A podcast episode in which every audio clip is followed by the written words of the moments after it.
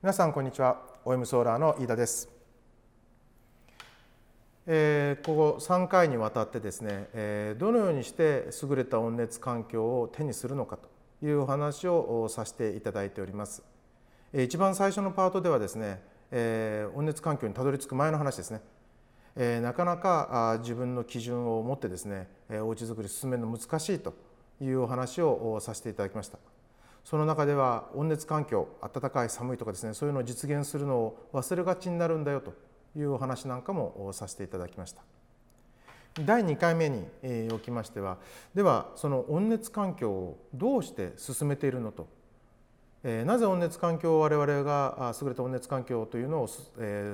進めているのかというお話をさせていただきました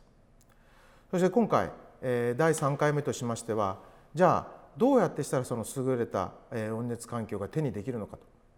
我々はどのように実現しているのかというお話を進めてまいりたいというふうに思います。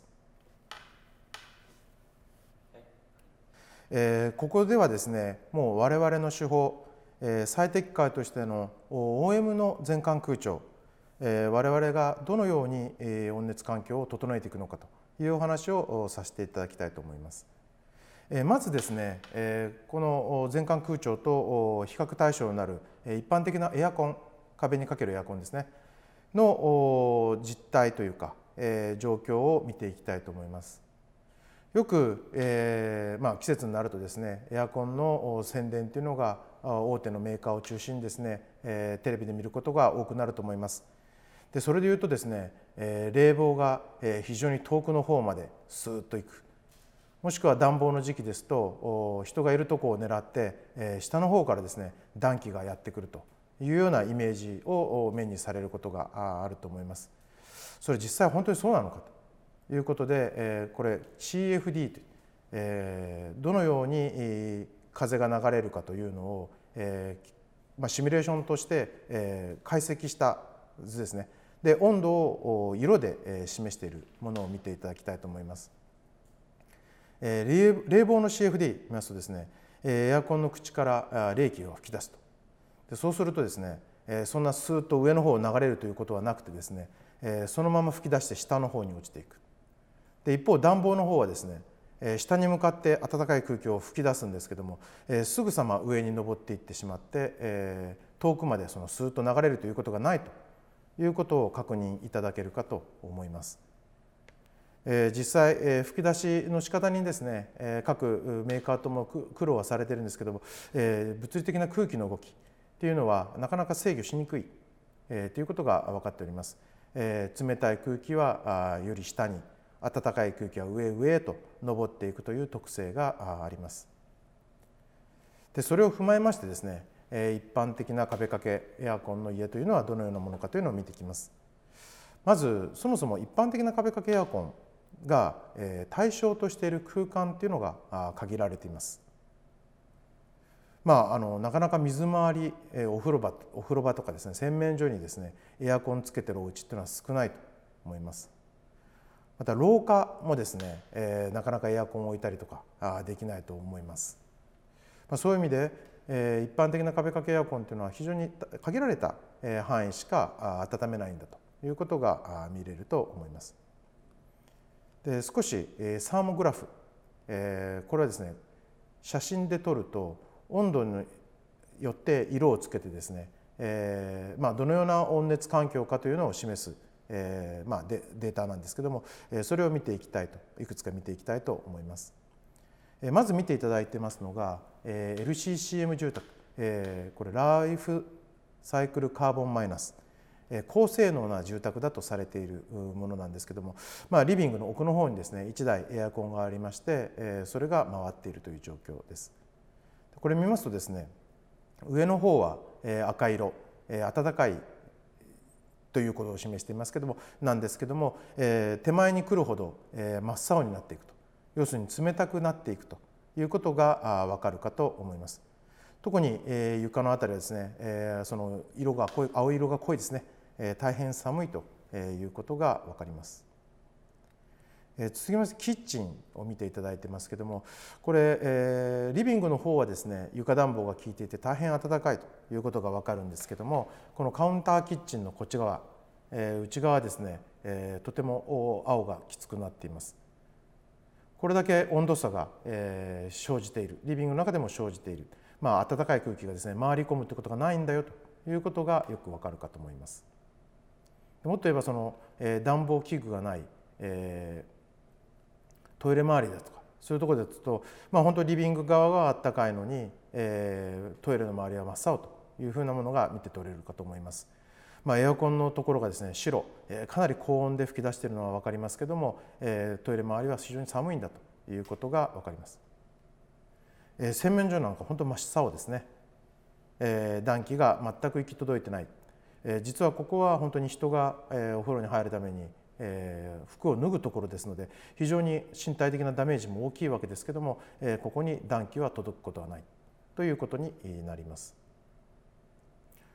それに対して全館空調我々の全館空調はどうしているかというと、え、まずですね対象としない範囲、はですねお風呂ぐらいですね。えー、実際はあお風呂の周りまで温まっていますのでお風呂にも暖気が及ぶということが分かっています。でえ先ほど言いました対象外であるトイレ廊下えそういうものを全て対象としています。でえ暖気をですねあの床下に送り込むということではえ床下もですね同じく畳めております。大変対象範囲が広いんだということを理解いただければと思います。で同じくサーモグラフで見ていただきます。まず暖房を見ていただいてますけども、えー、全てえこの黄色から緑、まあ、温度でいうと22.7度と出ていますけども、それぐらいの温度で均一になっています。この同じ温度帯で22度え、ひょっとしたらちょっと涼しいのではと感じられるかもしれませんけどもこの温度ムラがないこの22度というのは大変快適な温度その暑くもなく寒くもないという温度帯になっております。続きましてじゃあ冷房、えー、夏の時期はどうなのかというとですねこれまた青から緑温度でいうと27度から28度ぐらいで安定した温度になっています。これもですね27度28度というと少し暑いのではないかと感じられるかもしれませんけどもこの家全体がこの温度になっているということであればですね大変快適な空間です。もし少し暑いと感じられるなら、えー、扇風機を少し回すだけで、えー、大変、えー、冷涼感が得られる状態になっています。まあ、そういう意味で、えーまあ、どちらも同じ色になっていくということで温度差がないというふうに見ていただけるかと思います。もう一つこれは比較のサーモグラフですけどもキッチンのところですね、え、見ていただいております。これリビングの方はどちらもちゃんと暖房がかかっているということなんですけども左側の一般の壁掛けエアコンで見るとですねこのキッチンカウンターがまあ邪魔になってですねその向こう側足元ほど寒いとこれ台所に立たれる奥様にとっては大変厳しい環境だということが分かります。で並べている全館暖房で温めていくこれ床下から温めていってるわけですけどもキッチンカウンター関係なくですね台所の足元も大変暖かい25.9度ということが分かっています。これは奥様にとっては大変、えまあ、作業しやすい環境にを作り出せているということだと思います。でそれをですねシミュレーションとして並べてみました。まあ、朝5時と夕方の18時。まあ、最も温度が低下するという5時と、えー、家族が集まってきた18時を比べております。でこれで見ていただくとですね、えー、朝例えば5時の段階、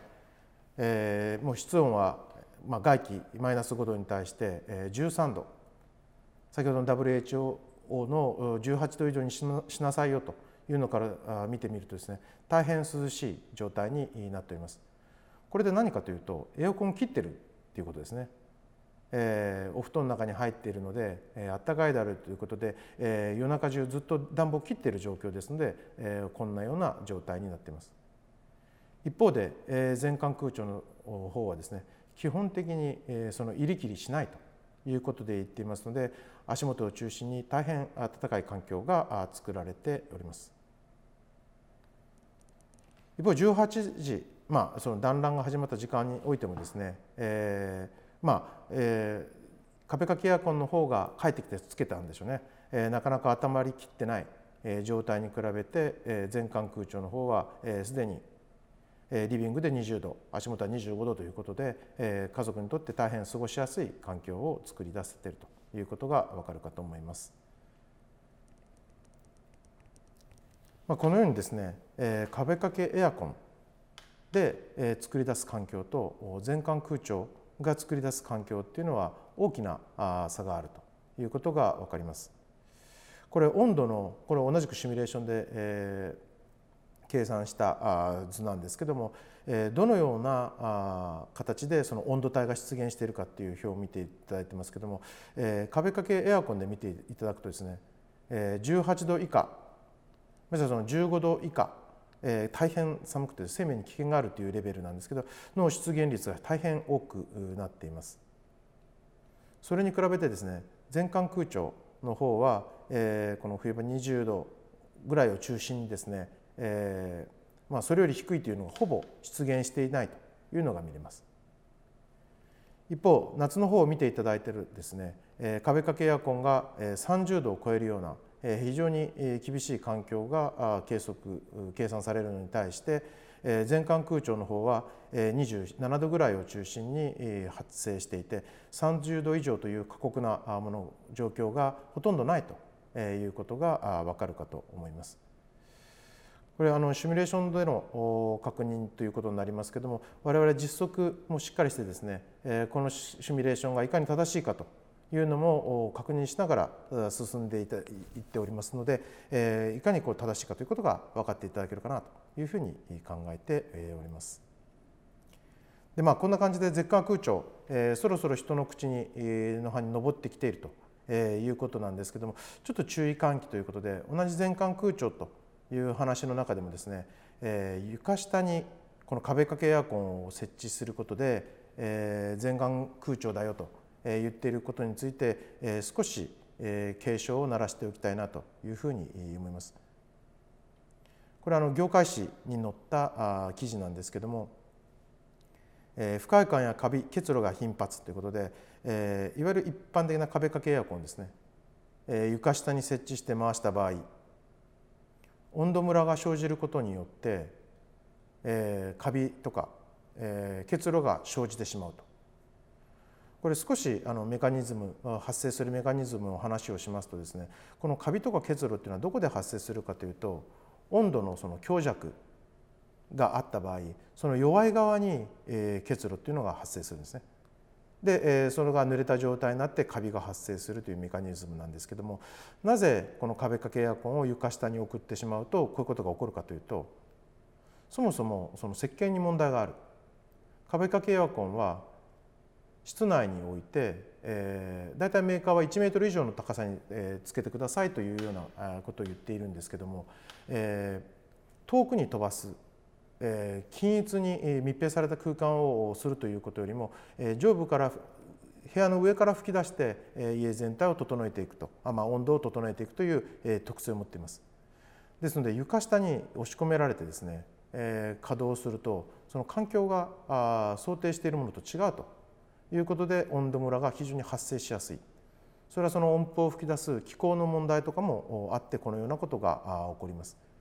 えこういうことはですね全てもう検証されてきている、えことでして、えなかなかまあプロの建築家とかがですねこういうことを採用してますよって言われると、え皆さんでは区別がつきにくいものになるかと思いますけども事実こういうことが発生しているんだとまあえー、全てが失敗しているわけではないということで、えー、その見分け方が大変難しいんですけどもそれを実現するのは大変技術がいるんだということをご認識いただければなというふうに考えております。まあ、そういう意味ではですね、えー、我々の全館空調 OM の全館空調っていうのは、えー、専門の機械として開発されたものですので、えー、こういう不具合が起こらないと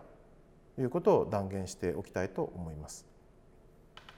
全館空調が一般的なものになってきたよという話をさせていただいておりますが本当この特殊な話じゃなくてですね、まあ、あの業界においては2018年、え、業界誌によって全館空調が本格化後全館空調元年なんて言われて取り組みが始まりております。で最近総合展示場とか行ってもですねこの全館空調を持ってない会社っていうのがほとんどなくなりましたね。えー、いろいろな会社がそれぞれの手法で全館空調いうのを謳っております。もうこれはすでに当たり前になってきたというふうに思います。